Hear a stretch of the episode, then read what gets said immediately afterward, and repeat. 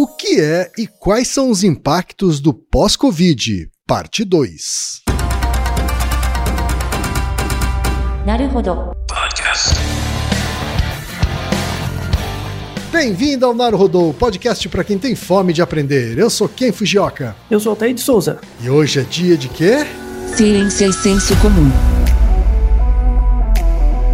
Você quer apoiar a ciência? Quer apoiar o pensamento científico? Quer ajudar o Naruhodô a se manter no ar? Ouvir os episódios e espalhar a palavra já é um grande passo. Mas existe um outro jeito. Quem possibilita isso é a Aurelo. Você escolhe um valor de contribuição mensal e tem acesso a conteúdos exclusivos, conteúdos antecipados e vantagens especiais. Além disso, você pode ter acesso ao nosso grupo fechado no Telegram e conversar comigo, com Altair e com outros apoiadores. Toda vez que você ouvir ou fizer download de um episódio pelo Orelo, vai também estar pingando uns trocadinhos para o nosso projeto. Combinado?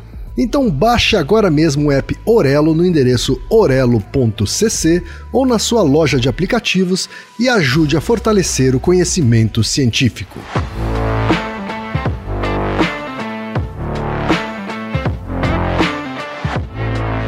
Chegamos ao momento Alura.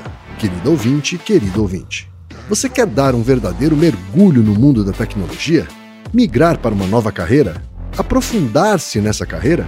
Então assine Alura agora mesmo. Você vai estudar, praticar, discutir e se aprofundar em uma plataforma que respira tecnologia. Na Alura, você terá acesso completo ao conhecimento, onde e quando você quiser, com novos cursos todas as semanas. E ainda tem vantagem: ouvinte Naruhodô tem desconto especial. Mas para isso é preciso acessar a seguinte URL. Anota aí: alura.com.br barra promoção barra Naruhodô. Nesse endereço, além do desconto especial, você vai conhecer histórias reais de transformação de pessoas que estudaram na Alura. Então, repetindo, acesse alura.com.br barra promoção barra Naruhodô.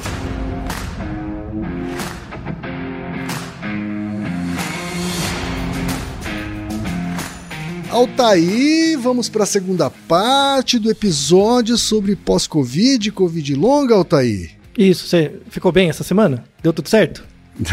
deu, deu tudo certo. E um aviso, né, antes da gente começar, se você não ouviu a primeira parte, recomendamos fortemente que você dê uma pausa agora, retorne ao episódio 364, tá? E ouça a primeira parte deste episódio duplo. Certo, Altair? O que, que a gente falou no episódio na parte 1 e o que, que a gente vai abordar agora na parte 2, Altair? Até para aproveitar essa recapitulação rápida, que a gente falou mais das causas materiais e formais do pós-Covid, né? Então, esse episódio, é, se alguém teve um pouquinho mais de contato com o Naruhodô, né? Os nossos dois últimos episódios do ano anterior, 2021, também foram sobre Covid, mas sobre a Covid, né? Uhum. Questão das vacinas e tal.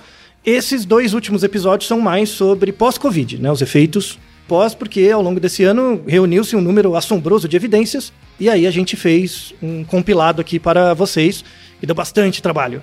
Tivemos um convidado no episódio passado, que é o, o Dr. Fred, e é, como forma de recapitulação, porque também vale muito a pena e é importante vocês conhecerem um, um dos grandes centros de pesquisa que está fazendo pesquisa sobre pós-Covid no Brasil. Então, assim, para quem for quiser dar uma olhada no, nos artigos da referência desse episódio, que são imperdíveis, temos muitos artigos publicados em vários centros de pesquisa diferentes. Mas aí as pessoas perguntam, né? Mas no Brasil tem pesquisa? Tem bastante pesquisa. Vou trazer um dos exemplos, uma das grandes pesquisadoras da área, que tem um grupo de pesquisa sobre pós-Covid, que é a doutora Suzana. Então, vou pedir quem para apresentar a Suzana para todos nós, é, todos vocês aqui. E ela também vai fazer um resumo da ideia de pós-Covid também, como complementar o episódio anterior, bem como falar do seu grupo de pesquisa. Então, por favor, quem apresente ela. Vamos ouvir então a doutora Suzana Érico Tani, possui graduação em medicina pela Unesp, com doutorado em fisiopatologia em clínica médica e livre docência em pneumologia pela mesma instituição. Atualmente docente na Unesp na área de pneumologia, presidente da Sociedade Paulista de Pneumologia e Tisiologia, coordenadora da Comissão de Epidemiologia e Pesquisa Clínica da Sociedade Brasileira de Pneumologia e Tisiologia, com responsabilidade na construção de guidelines nacionais de conteúdo respiratório. Fala, doutora Suzana. Vou falar para vocês sobre a Covid longa. Ela é um conjunto de sinais e sintomas que continuam ou se desenvolvem após a infecção por Covid e ela não pode ser explicada por um diagnóstico alternativo. Ainda se discute a melhor terminologia para esta condição e também para sua temporalidade, pois alguns especialistas consideram ela como presente após quatro semanas na infecção. Outros consideram após 12 semanas. Ela não está relacionada apenas aos pacientes que tiveram um quadro muito grave da Covid-19. Ela também pode atingir pessoas que tiveram a Covid leve. Como esta infecção aguda pode atingir qualquer sistema do nosso corpo e de intensidade diferente, ela vai fazer processo inflamatório que vai necessitar de reparação de uma forma muito ampla. E esta intensidade pode estar relacionada com pessoas que vão ter maior risco de desenvolver a Covid longa. Ainda não se sabe, é uma das teorias, pois há outras teorias como a dificuldade de depuração do vírus do nosso corpo, ou pessoas que conseguem armazenar o vírus em algum compartimento também correm um risco de ter a Covid longa. Só que já sabemos que ela pode acontecer de forma generalizada e com alterações que modificam dentro das nossas células e impactam com sintomas de fadiga, falta de ar, alterações de sono, alterações circulatórias ou cardíacas. E para que possamos reconhecer, diagnosticar e tratar estes sintomas, é preciso aprender a evolução da sua própria doença. Assim, eu e mais dois outros pesquisadores, colegas, André Albuquerque, da Universidade de São Paulo, Eloara Ferreira, da Escola Paulista de Medicina, coordenamos um estudo chamado Fênix para seguimento destes pacientes por pelo menos um ano após a infecção aguda. Neste estudo Fênix, acompanhamos as funções respiratórias, cardiocirculatórias e de qualidade de vida, principalmente dos pacientes que foram hospitalizados, mas também aqueles que tenham manifestações da Covid longa. E dentro de um conjunto de atendimento e condução multimodal, conseguimos fazer com que estes pacientes, através da reabilitação pulmonar, orientação nutricional e suporte psicológico, para que essas pessoas que tiveram um grande impacto pela infecção do Covid possam retornar para o seu trabalho, para o seu dia a dia, de uma forma mais rápida e plena. No entanto, também estamos acompanhando aqueles pacientes que tiveram e ficaram com sequelas importantes mesmo após seis meses a um ano. Para quê? Para que possamos entender, adequar as melhores intervenções farmacológicas. Ainda estamos aprendendo com cada paciente que chega com uma manifestação diferente, principalmente naqueles pacientes que tiveram a não recuperação respiratória plena. Portanto, fique atento na manifestação da Covid longa. Os sinais e sintomas podem persistir mesmo após um ano e o aumento do risco ocorre quando temos novas infecções pela Covid. Tá aí, Altair, a contribuição da doutora Suzana Altair. Sim, eu tenho contato com a Suzana já há 10 anos, pelo menos. A gente já fez alguns trabalhos juntos, a gente dá aula em um curso de formação em epidemiologia, né, na América Latina, em outros lugares juntos. Então, admiro muito o trabalho dela. Obrigado, Suzana, pela oportunidade de dividir o seu trabalho. Ela é uma máquina de trabalhar também, viu? Que ela faz de pesquisa, colabora com uma galera, assim, a presidência da SPPT e tudo mais, não está escrito. Então, parabéns. A ciência no Brasil precisa de pessoas como você e o Fred, por exemplo, do episódio 1, é muito importante. São pessoas que têm que ser valorizadas. Tudo bem que é, é, o que a gente consegue fazer, mas é muito menos do que esses pesquisadores merecem, né? Então, a Suzana, principalmente, durante a, o, período alto da Covid, estava lá internada dentro do hospital e só pegando bucha, sabe? Então, é importante ver, o Fred também. Então, é importante ver essas pessoas que estão na linha de frente, estavam na linha de frente, continuam mantendo a pesquisa ativa e criando evidência para balizar políticas públicas é, a partir do, da, dos resultados de pesquisa sobre pós-Covid. Tá? Então, muitas das políticas públicas que vamos ter, felizmente, num governo que valoriza um pouco mais a ciência, finalmente, né? É, boa parte das políticas públicas que vão ser implementadas daqui para frente, baseada em evidência, provavelmente vão ser evidências trazidas a partir de estudos do Fred e da Suzana. Então, muito obrigado pela honra de participarem do Naruhodô aqui com a gente, é, de verdade. Muito obrigado mesmo.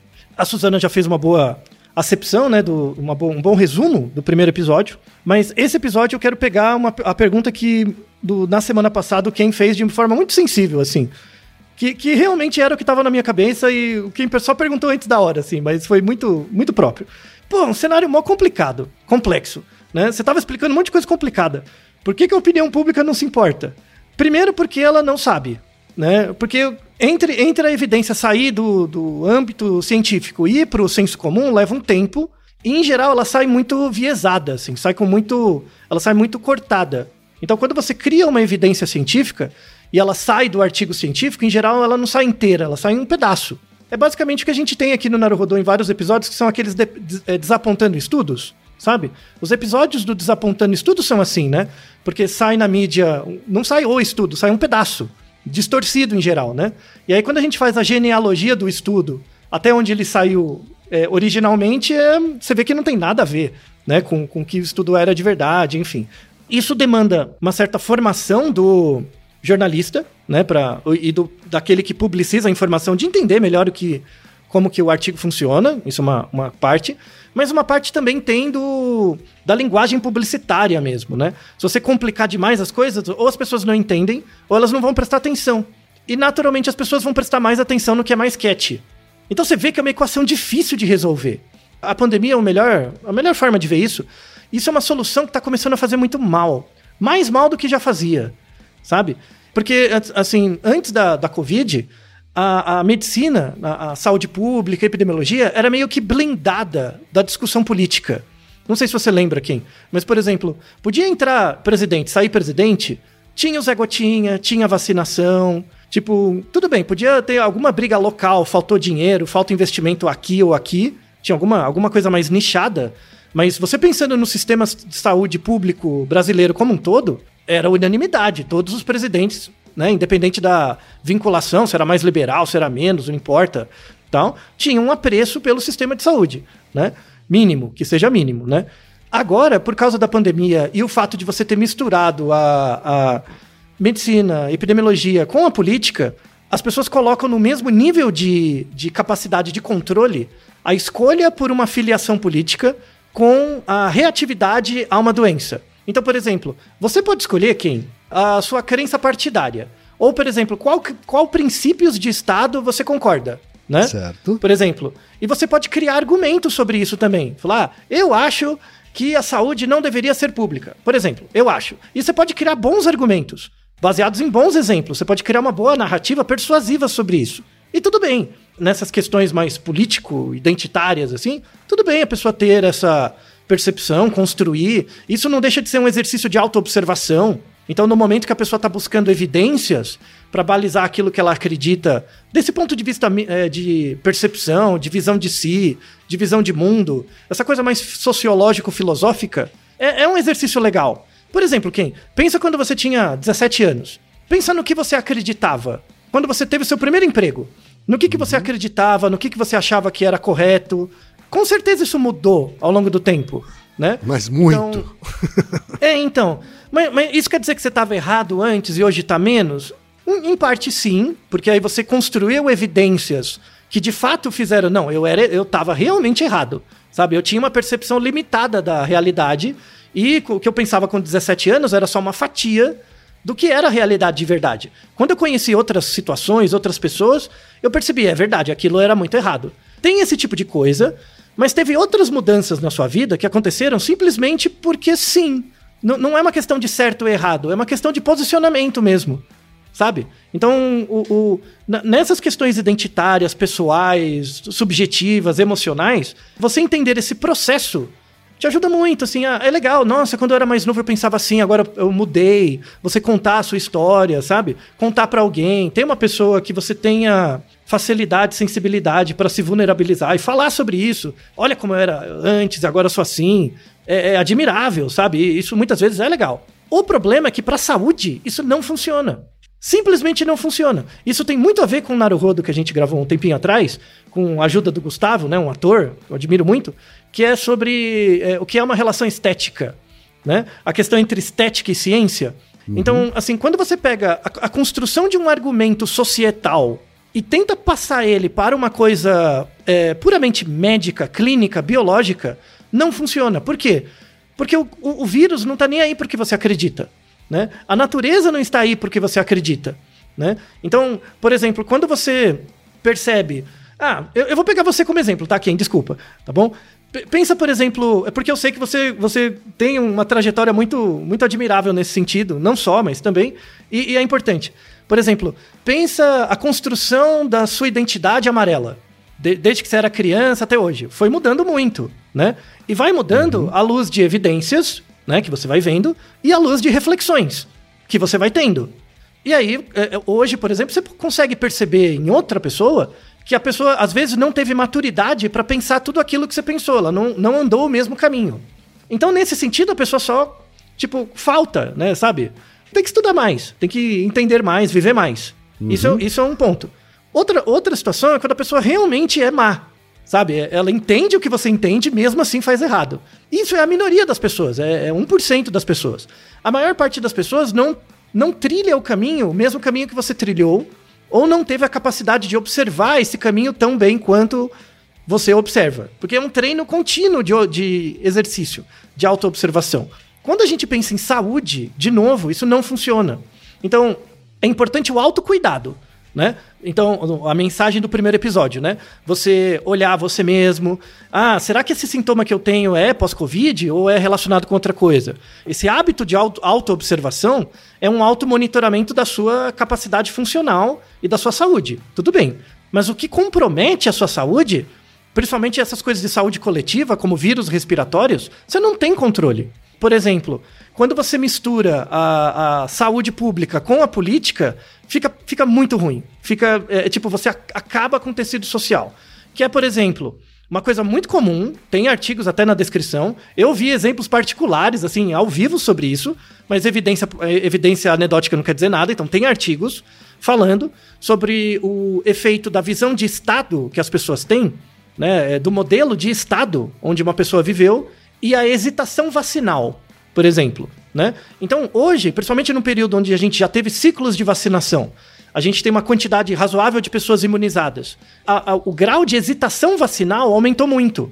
Tem quatro ou cinco artigos sobre isso. É realmente perigoso o grau de hesitação vacinal. O que, que seria a hesitação vacinal, né? Hesitação vacinal é a autopercepção que a pessoa tem da saúde, né? Em geral, uma percepção distorcida da saúde que a pessoa tem, fazendo com que ela ache, fazendo com que redu eh, haja redução da eficácia de vacinas nela. Então, assim, ela tem uma, uma menor percepção do benefício que a vacina faz para ela, tá? Isso é hesitação vacinal. Por conta de uma má percepção da sua própria saúde. Por exemplo, quem? Você consegue controlar o ar da onde você mora? Você não consegue controlar o ar de onde você mora. Então, então vírus respiratório, você não vai ter controle. Poluição, tudo bem. Tipo, você vai colocar um fogão a lenha dentro da sua casa? Não vai. Quando você pensa em poluição tal, tem algumas coisas que você consegue fazer que reduz. E você vê que você faz, reduz mesmo. Então você sente autoeficaz. Fala, nossa, minha casa era meio, meio suja, meio poluída mesmo. Quando eu fazia tais coisas, eu fiz esses comportamentos, vi o efeito, então tive autoeficácia. Ah, então parece que funcionou. Agora o ar está mais limpo da minha casa. Mas quando você pensa, por exemplo, em vírus, não é assim. É um esforço realmente coletivo. Isso vale para dengue. Dengue é a mesma coisa. Você cuida da sua casa, mas se o vizinho não cuida, vai ter um mosquito lá e vai infectar você também. No caso da dengue, febre amarela, esse tipo de coisa. É sempre um esforço coletivo. Em situações onde o risco percebido é mais baixo, que é a situação atual, o risco percebido de problemas por conta da Covid é mais baixo, o risco, Não a, a percepção do risco, não o risco. A percepção do risco é vista como mais baixa. E a vacina, por, mesmo que ela seja de graça, ela é uma picadinha e eu vou ter que ir lá no posto, é visto como uma perda. Essa perda é maior do que o, o suposto benefício que eu vou ter de tomar uma vacina para uma doença que eu acho que não pega nada. Você entende como é imbricado? E, e, é muito interessante. Tem um artigo da Nature que saiu começo desse ano, é, é fevereiro de 2022, esse artigo, né? Que é um, um método qualitativo que chama método Delphi. O método Delphi é um método para buscar consenso entre especialistas. Então, esse artigo da Nature é fantástico. Eles pegaram. É um, um Delphi multinacional, né? Pegaram em vários países e perguntaram para vários especialistas, médicos, epidemiologistas, saúde pública, é, profissionais de saúde de várias áreas. Eram cerca de quase 400 profissionais. Eles fizeram perguntas abertas e depois compilaram os resultados por meio desse método Delphi e chegaram em algumas conclusões. Então, há, há alguns consensos, né? E aí, o resultado de um método Delphi é, você tem afirmações, você tem frases, que são as conclusões, que são os statements, né? Que eles chamam de afirmações. Então, eles têm um resultado que é assim: afirmações consensuais para reduzir os efeitos da Covid como uma ameaça de saúde pública. Então eles perguntaram para os caras assim: o que, que você acha que vai acabar com a Covid como uma ameaça de saúde pública? A Covid nunca vai sumir, ela sempre vai continuar aqui e ali, como qualquer doença, né? Uhum. Mas como que a gente acaba? Quais foram os, os aprendizados, os consensos? Ah, ah sabe qual é o top 1? 81% das pessoas, tipo, comprovaram, acreditavam nessa frase, assim, dos, dos, dos profissionais, né? Hum. Era o seguinte, a, a, a número um, é, é fantástica. A frase é a seguinte, abre aspas, tradução direta. O volume e a velocidade de informações durante a pandemia de Covid-19 tornou difícil para as pessoas acessar a acurácia da informação. Não é contraintuitivo? A maior barreira para a gente acabar com a, a, a Covid como um problema de saúde pública é exatamente o excesso de informação. Essa é a maior barreira, porque torna difícil para as pessoas decidir. E aí tem outros trabalhos relacionados com isso, com, a, com as campanhas de pólio. Na, na época, anos 60, 70, nas campanhas de pólio, você pegava. Você só precisava de uma criança em cadeira de roda. Se você tivesse uma criança com dois anos numa cadeira de roda, ó, isso aqui foi porque você, pai e mãe, não cuidou do seu filho. Porra, já era uma mensagem. Porque as, as pessoas não entendiam direito, não tinha tanta divulgação assim das informações, não tinha desinformação. Qual, qual é o, o, o ganho político de você ficar vendendo remédio ineficaz para polio? Né? Uhum. Tipo, não sabia nem o mecanismo. Então a adesão foi enorme à vacinação, tanto no Brasil. O sucesso vacinal que a gente tem, até recentemente, até três anos atrás, era por causa das campanhas de polio. Porque funcionou muito. Num ambiente com baixo conhecimento geral, é, você tinha um, um, centro de informações, que era o sistema de saúde brasileiro na época, comprometido com a ciência. Isso vem lá do Oswaldo Cruz, do começo do século. A gente vivia num estado político onde você tinha uma separação entre saúde e política. Uma separação não, não no sentido de que a, a política não influenciava a saúde, mas não influenciava a, a política não influenciava as evidências em saúde. Então, independente de quem era o presidente, uma evidência que era dada por saúde era reconhecida como uma evidência. Tipo, eu não vou negar, sabe, a, a, o, o, que os, os, os cientistas médicos estão falando, os clínicos. Então, isso não era negado, né? Você podia reduzir o efeito. Falou, ó, não vou fazer tudo isso que vocês querem. Posso fazer menos. Mas não vou fazer o contrário, sabe? Não vou promover o dano na população, como foi o caso dessa pandemia. Então, esse consenso dos pesquisadores de mostrar que o excesso de informação é uma grande barreira é algo contraintuitivo e ao mesmo tempo interessante. Uma outra frase desse mesmo consenso, eles falam o seguinte: o segundo, né? O, o, o primeiro colocado é esse, o excesso de informação. A segunda maior barreira que eles identificaram é as autoridades de saúde pública contribuindo para a, a disseminação de informação falsa é, sobre Covid. E aí é um, é um ataque direto a vários líderes políticos. Então, primeiro, excesso de informação. Segundo, líderes de saúde pública e políticos falando comunicação errada. Claramente errada. Desinformação, né? Malditos cloroquiners e, e, e ivermectiners e tudo, tudo essas porcaria aí. Atrapalhou muito. Isso aumenta muito a hesitação vacinal. O, o terceiro, os governos terem é, atacado de forma inconsistente informações falsas no contexto da pandemia. Essa é a terceira barreira. E até hoje, a capacidade que o governo, e, e não, não só no Brasil, em geral, a capacidade que os governos têm de reduzir informações falsas é muito reduzido. Tá? A gente não faz isso. Tá? Então, de novo, volto na época de campanhas da polio, anos 80. Vê se tinha propaganda de propaganda na TV, na internet de antivacina. Óbvio que não tinha. Agora você tem propaganda o tempo todo. Você tem gente propagando bobagem no Instagram, em todos, todos os lugares. Mesmo que não tenha na TV, você tem em outros lugares. Isso é muito grave. A opinião pública não faz nada a respeito. E por quê? É, uma das razões pelas quais a opinião pública não faz nada é porque muitos, muitos anunciantes se beneficiam desses tipos de prática. Não, não do, dos antivacinas, isso não, tá? Isso menos. Mas de práticas nem vou chamar de pseudocientíficas, mas de práticas anticientíficas, tem muito stakeholder que ganha dinheiro no curto prazo promovendo isso. Ah, tem aí o caso né, notório da Prevent Senior, né? Que, Por exemplo. que era uma da, dos planos de saúde que estava recomendando e aplicando o uso de, de cloroquina, né? Isso, exato. E, e outras práticas sem evidência para Covid. Por exemplo, se você chegar hoje no board do Facebook, por exemplo, você chega no board do Facebook, tem lá o Mark Zuckerberg e, os IPOs lá, né? O resto uhum. do, do, povo que coordena o dinheiro, né? Uhum. Se você chegar lá e falar, olha, eu, eu quero implementar um sistema de, é, de um método para evitar a desinformação dentro da rede. Eu tenho certeza que o pessoal do Facebook vai falar, quero. Eu tenho certeza. Só que quando eles começarem a implementar, vai bater no investidor. Aí o investidor vai falar, vai não, mas essa empresa. conflito de interesses, né? Isso, porque essa empresa que eu apoio, que, que tudo, vocês perceberam que tá dando desinformação lá, trazendo desinformação, eu tenho ações dela na bolsa. E aí o que, que eu vou fazer? Se você, você pode fazer pro, o programa, pode fazer o programa de para evitar fake news. Só que se você fizer, eu tiro meu dinheiro. E aí você gera, tipo, liquefaz as empresas de tecnologia, né? Uhum. Você entende como é contraintuitivo? tá? Sim, então, sim. Tem, tem exemplos disso, por exemplo, com é, empresas da agro, né? Quando você divulga informações sobre é, redução de área verde. Desmatamento ilegal, né? Isso, isso. Então, assim, é, é essas informações erradas são evitadas, mas um pouco. Não pode ser 100%, porque sempre vai ter um conflito de interesse. Então, então de novo, contar com, com a rede social não vai adiantar muito. Eu, eu não duvido que eles não sejam bem intencionados. Em geral, eu acho que as pessoas têm boa intenção, de verdade. A questão é essa capacidade de movimentação. Você não consegue, porque você não tira o dinheiro, a empresa fale, vai aparecer uma outra que faz o que você quer. Eu, eu acho que você tem muita experiência nisso, Kim. Porque eu, eu acredito que a agência de publicidade é meio parecido. No, no, passado, né? Pensa 20 anos atrás. Que é aquela coisa, a gente não vai fazer uma propaganda assim. Sabe? Essa propaganda é muito zoada. Uhum. Falar, é, então eu vou tirar meu dinheiro daqui e botar no outro. Aí você quebra.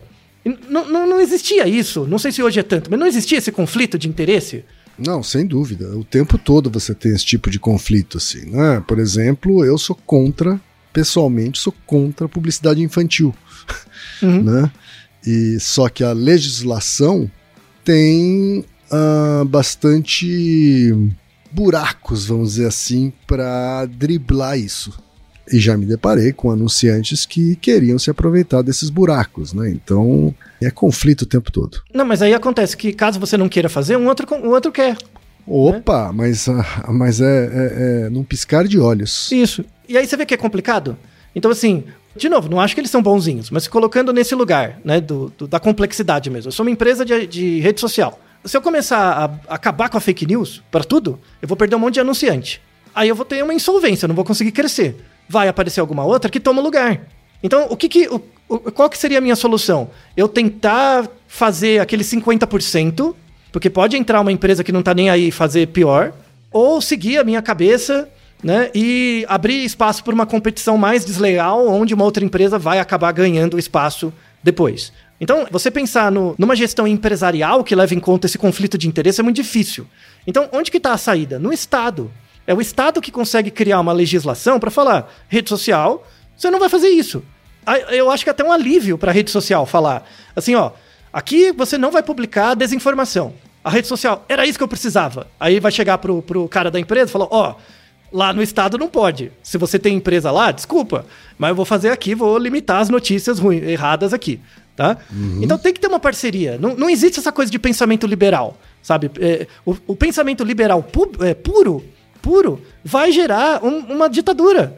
total, sabe? Em que você vai ser controlado unicamente pelo, pelo poder econômico, né? E os seus interesses econômicos vão gerar uma eugenia social, né? A médio e longo prazo, fazendo as pessoas acreditarem que o que elas acreditam, que é totalmente viesado, é, é- é excluir os outros em, em, em prol de si mesmos, sabe? É, é acabar com a fraternidade mesmo, estimular a competição até o final. É, é terrível, é terrível. Então, esse conflito do Estado com as legislações, as jurisprudências e o controle e, o- e as empresas têm que coexistir. Tem que ter esse conflito, sabe? Nos últimos episódios do ano passado, a grande mensagem assim do final do ano era você olhar para sua origem. Lembra dos seus pais, de onde eles vieram. Então, alguns vão fazendo essa reflexão, né, com base nos dois últimos episódios do ano passado. Você pode perceber que olhando seus pais, seus avós, eles tiveram privilégios que você também carrega, ou eles passaram por dificuldades que você também carrega. Então, os seus privilégios e prejuízos são resultado de uma con- conjuntura maior do que a sua, que você tem que se observar. É, mas para esse ano é um pouco diferente a, a mensagem, sabe? De, de final de ano. Que assim, tudo bem, a- o primeiro episódio, né, do, do- sobre pós-Covid é, é uma mensagem, a, a um, um convite à auto-observação. Observe os seus sintomas, sabe? Observe o seu corpo, o, o que seu corpo faz mesmo, o que ele produz de comportamento, de sintomas, e associar isso com o que você percebe do seu corpo. É uma ótima primeira reflexão.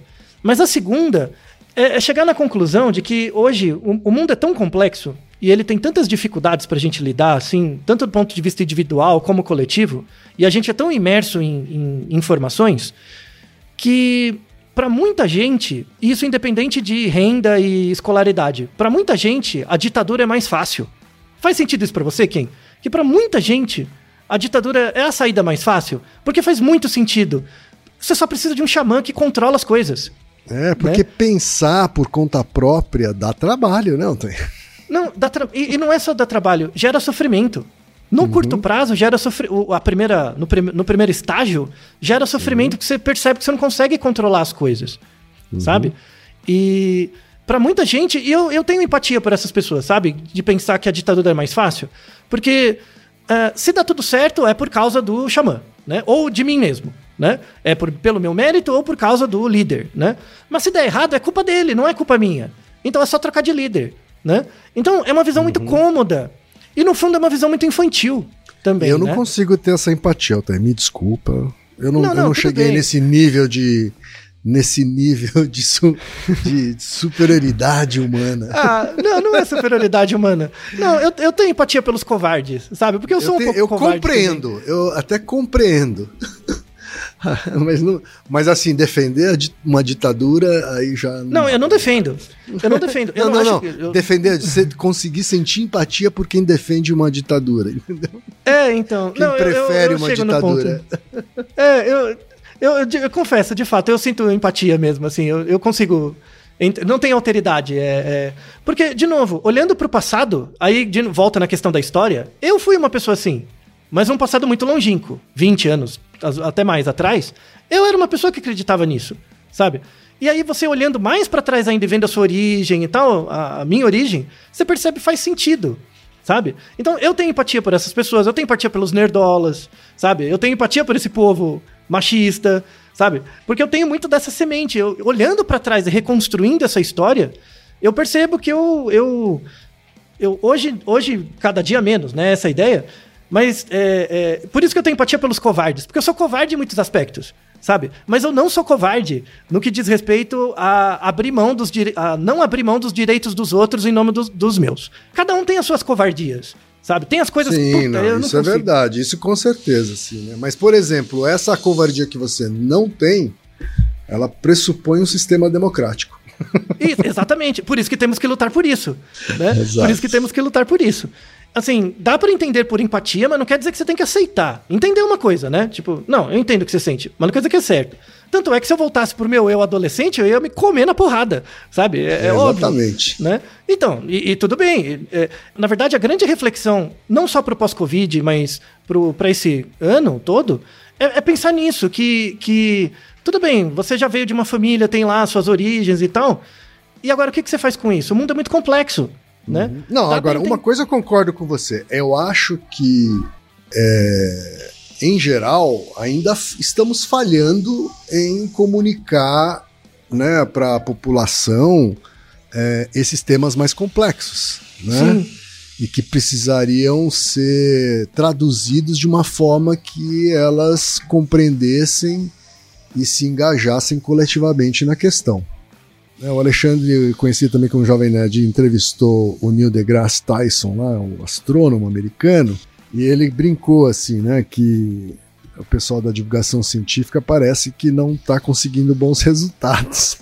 Se a gente olhar para os últimos tempos, né, mas mas imagina como seria pior se não houvesse os jogadores científicos, né? Não, é, é verdade, mas tem um limite. Tem um limite, sabe quem? Assim, porque, por exemplo, tem os dados do IDEB, né? O IDEB é o Índice de Desenvolvimento Educacional do Brasil. O IDEB desse ano, 2022, baseado em 2021. Então é, é um indicador feito a partir de escolas públicas e particulares, tá? No ensino médio, tá bom? É, é muito triste, assim. Tem, vamos até deixar um, artigo, um artigo que mostra esse relatório, né? 91, 91, 91% dos alunos que terminaram o ensino médio em 2021 na escola pública, pública, terminaram o terceiro ano do ensino médio, porta para a universidade, sem saber o que é uma equação de primeiro grau. Tem certos assuntos que você não consegue comunicar se não tem um lastro. Claro que tem a questão da didática, você consegue melhorar muito. Mas isso, esses dois, esse problema é, é, educacional que a gente vai tem e vai carregar por uma geração, né?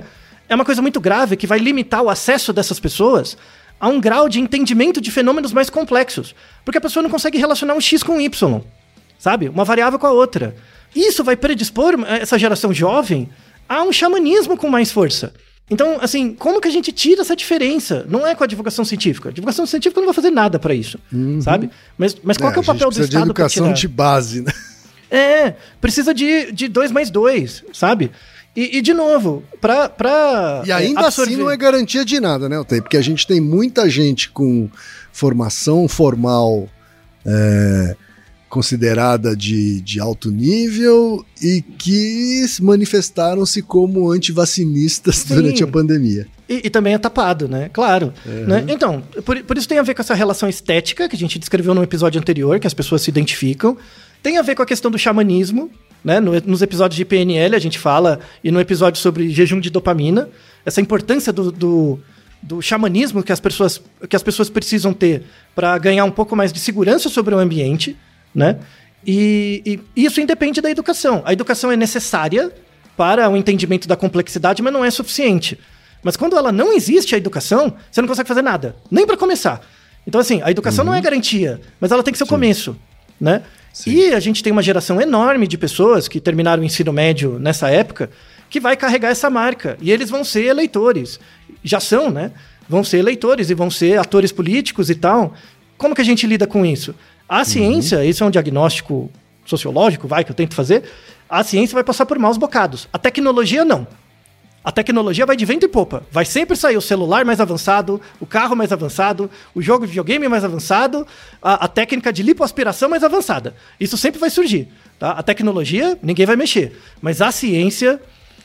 Que época ruim para ser cientista, quem? Sabe? É. No Brasil. Que época ruim. Né? É, é, é duro.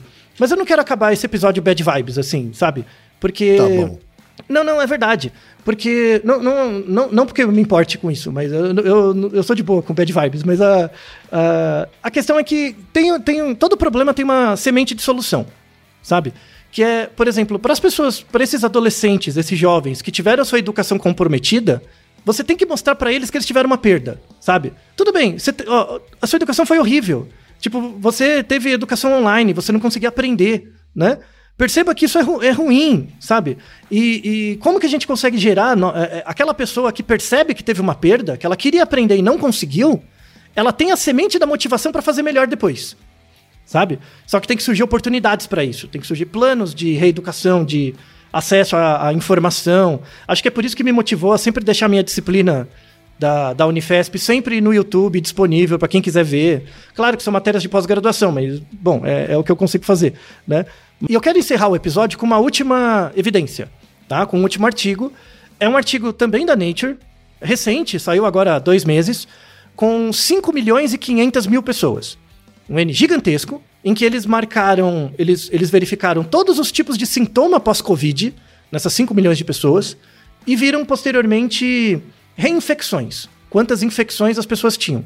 E o que eles verificaram, e, e eles relacionaram isso com o número de doses de vacina.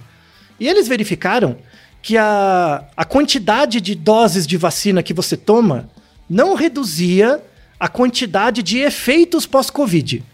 Então, uhum. assim, diminuía a gravidade da Covid. Então, assim, você tinha uma Covid que não precisava ir para o hospital, graças à vacina. Então, evitava hospitalização, isso é muito bom. Mas não reduzia os sintomas pós-Covid. Então, a proporção de pessoas com sintomas pós-Covid, apesar de terem Covid leve, aparecia na mesma proporção, independente de ter tomado uma dose, duas, três, quatro. Tá? Esse é o primeiro achado. Outra coisa, a reinfecção. Vacinas previnem reinfecção? Sim, durante um período de ação da vacina. Depois seu sistema imunológico esquece, entre aspas. E aí você fica igual gripe, né? Você fica suscetível de tempos em tempos a vacina, a, a, a infecção de novo. Eles viram pessoas também controlado pelo número de doses de vacina que tiveram uma infecção, duas, três, quatro, e eles viram que o risco de desfechos negativos aumenta exponencialmente. Exponencialmente. Então, por exemplo, o cansaço crônico, que é um sintoma mais comum. A cada vez que você é reinfectado, a probabilidade de você desenvolver como pós-Covid o cansaço crônico aumenta quatro vezes. Então, você pegou uma vez, não teve nada. Aí pegou a segunda vez, aumenta quatro vezes em relação à primeira. Você pegou a terceira vez, aumenta 16 vezes, que é 4 vezes 4, tá? Depois aumenta 16 vezes 4, tá? A cada reinfecção. Então a, a, a vacina, ela não reduz a, a, chance de desfechos negativos no médio e longo prazo, sobretudo desfechos cardíacos e ligados a esse cansaço crônico. E mostra, de, de novo, que o, o melhor remédio para sintomas pós-Covid é não pegar Covid, ou evitar reinfecções. E cada vez que você pegar Covid é jogar os dados de novo. Pode ser uma coisa que você não repare, daí a importância do automonitoramento. Pode ser uma coisa que apareça só depois, como, por exemplo, a fadiga crônica e casos de doença autoimune, né, de questões autoimunes que ainda está para ser descoberta. Sabemos ainda pouco sobre esses desfechos, porque é uma doença nova, mas à luz de doenças anteriores conseguimos a, ah, fazer um mosaico mais ou menos do quebra-cabeça, mas ainda faltam muitas peças. Então a, a, a saída aqui para as pessoas tem vacinas sendo feitas o tempo todo. Acabou de ser aprovada no Brasil a vacina bivalente, que cobre a Omicron e a nova variante. Assim que for disponibilizado para sua idade, tome. Toma vacina. Evita muito que esse dado jogado gere um desfecho negativo. Então você vai ter um tempo de imunização que é importante. A gente vai ter que continuar sendo vacinado enquanto a gente entende melhor os mecanismos. Tá? Então não, não, não adianta. Cientista não é xamã. É, é, a mesma coisa dos episódios do, do Naruhodo, quem? A pessoa manda a pergunta. Fala, ó, você, eu te dou a resposta, mas você tem que me dar o tempo. Então, tem várias pessoas que mandaram perguntas que viram sua resposta dois, três anos depois. É exatamente a mesma coisa. Tipo, vai ter um momento que a gente não vai precisar mais de vacina? Eu acredito que sim, mas não agora. Então, eu te dou a solução, você tem que me dar o tempo. Que é o contrário de uma relação mercantil, né, Quem? Na relação mercantil, não, eu tô pagando, eu quero agora. Na evidência científica é o contrário sabe? Eu vou te dar a solução, né? Me dá o dinheiro para financiar a minha pesquisa, eu te dou a solução, só que você tem que me dar o tempo para eu desenvolver a evidência da forma menos errada possível para fazer bem para você. Então, assim, a, a, enquanto as pessoas não valorizarem a sua autoobservação, o seu tempo e as suas covardias, sabe? Você tem que valorizar as suas covardias. Você tem que perceber, puta, eu sou um puta covarde para isso, sabe? E, e, perceber que ao longo da sua vida, conforme você foi percebendo, você foi é, crescendo e mudando, você foi ficando menos covarde, sabe? Tinha coisas que eu acreditava no meu, no meu passado, não que eu achava certo, é que eu era covarde de assumir que eu não sei nada, ou que eu não consigo controlar, ou que eu vou sofrer mais, sabe? A grande mensagem desse ano é, é, é isso, assim, você é, biologicamente, na causa material, monitorar melhor seus comportamentos, e verificar se a, aquele comportamento diferente, na verdade, pode ser uma coisa pós-Covid ou não, para você acompanhar e valorizar a literatura que surgir a respeito no futuro. E pensando como é, na causa eficiente, diferentemente do ano passado, que é para você olhar para sua origem, olha para sua ontogenia, olha para sua história e perceba as suas covardias. O quão covarde você era em algumas coisas e, e o quanto você mudou para algumas dessas covardias e o que você mantém. Eu, de novo, eu tenho muita empatia pelos covardes porque eu sou só mais um deles. E só que para algumas coisas eu não sou. E, e a, a luta pela valor- valorização do método científico e a desvalorização egóica do cientista, porque o, o cientista não vale nada. O que vale é a evidência que ele produz, em conjunto, em coletividade, pelo bem comum. Né? É isso que importa, sabe? Eu acho que essa é a minha mensagem de, de final de ano, sabe quem? De você começar a olhar. Esse final de ano tem que ser um final de ano mais reflexivo, sabe? Não, na- um final de ano passado era você conversar com a sua família. Conversa com a sua família, vê de onde seu bisavô, seu tataravô, de onde ele é, o que, que ele é. Agora, esse final de ano é mais reflexivo, sabe? Você pensar mesmo, tipo, contar pra você mesmo a sua história, ou contar pra uma pessoa que você tenha familiaridade ou, ou cumplicidade, que isso é o mais importante da vida, é achar essa pessoa, né? Sinto muito pelas pessoas que ainda não acham e espero que a busca de vocês seja ah, por encontrar essas pessoas que você tem esses momentos frutíferos. Eu tenho muita sorte de, pelo menos, ter essa- essas pessoas perto de mim. Mas a, a ideia é para ser um final de ano reflexivo mesmo, sabe? Que você entre em contato com as suas covardias e pare de colocar desculpa nos outros. Colocar desculpa assim: ah, eu não preciso tomar vacina porque eu sei que eu não vou pegar e se eu pegar vai ficar grave. Você não sabe. Abrace a ignorância, sabe? Você não sabe. Então se exponha. Tipo, a, a- você tomar a vacina é muito menos errado do que se expor ao risco de ficar doente e ter um sintoma que vai durar a sua vida inteira, sabe? Não, não, não mude a sua vida por conta de algo, um benefício próximo que na verdade não significa nada. Acho que essa é a mensagem desse ano. E você, quem? O que, que você tem de mensagem para nossos ouvintes? Desculpa as bad vibes, eu não consegui evitar. Desculpa. Olha, eu, eu acho, se, eu- se a gente tiver um 2023 mais humano do que os últimos quatro anos, eu já vou me dar por satisfeito. Mas você tem um palpite de como você faria do ponto de vista individual? Olha, do ponto de vista individual, eu, eu pretendo praticar os mesmos valores que eu tentei praticar nos últimos quatro anos. É, exato. Mas, mas agora com resultados mais efetivos. É, mas, mas aí acho que a grande mensagem é você perceber que esse- esses valores que você cultivou nos últimos quatro anos é resultado de um processo muito longo. E esse processo merece ser é, é, dividido e recompensado, assim. Que as pessoas não são geniais. As pessoas trabalham, é, é trampo, Sim. é esforço, Sim. né? As É pessoas olham, se admiram muito com, com o resultado final, mas ninguém vê o todo o processo. E é isso que tem que ser dividido, esses processos, sabe? Mostrar que todo mundo é meio zoado, sabe?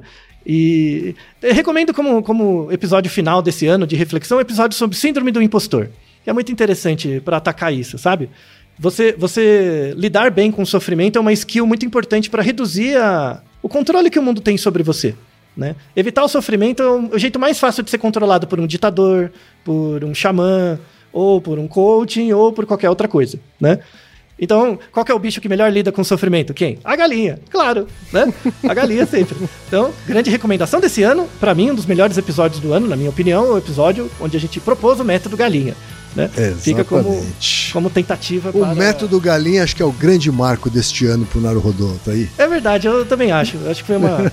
Foram seis anos de trabalho para chegar no método galinha. As pessoas não sabem o processo. Acham que é só mais um episódio comum de uma semana. Mas não é. Eu tenho muito Pois orgulho é. da galinha. E também muito orgulho É. de dividir esse ano com você, Kim. Ah, pra mim também, Altair, um orgulho, uma satisfação, uma felicidade imensa. E eu aproveito aqui para deixar os votos de um Feliz Natal para todas e todos e todos os ouvintes do, do Naruhodô. Né, uma, uma boa entrada aí para 2023 e a gente se encontra de novo no ano que vem, certo, Altair? Certo? E também, bom final de ano para o Reginaldo, que nos acompanhou todo esse ano, né? A única pessoa que Exato. acompanha a gente não é. Ainda bem que a gente tenta valorizar o máximo possível. Reginaldo, obrigado pelo seu trabalho, sempre genial e fantástico. Né? Se Não um seria, áudio- não, a gente não seria nada sem ele, Altair. Ai, Reginaldo, você é tão bom pra mim. E é isso, Kim. Tá certo então, tá aí. E Naruhodô, ilustríssimo ouvinte, até 2023.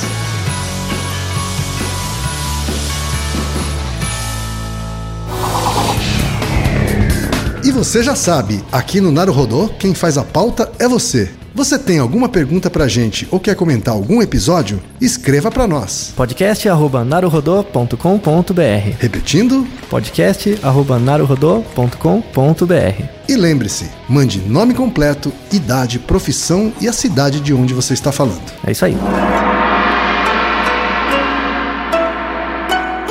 な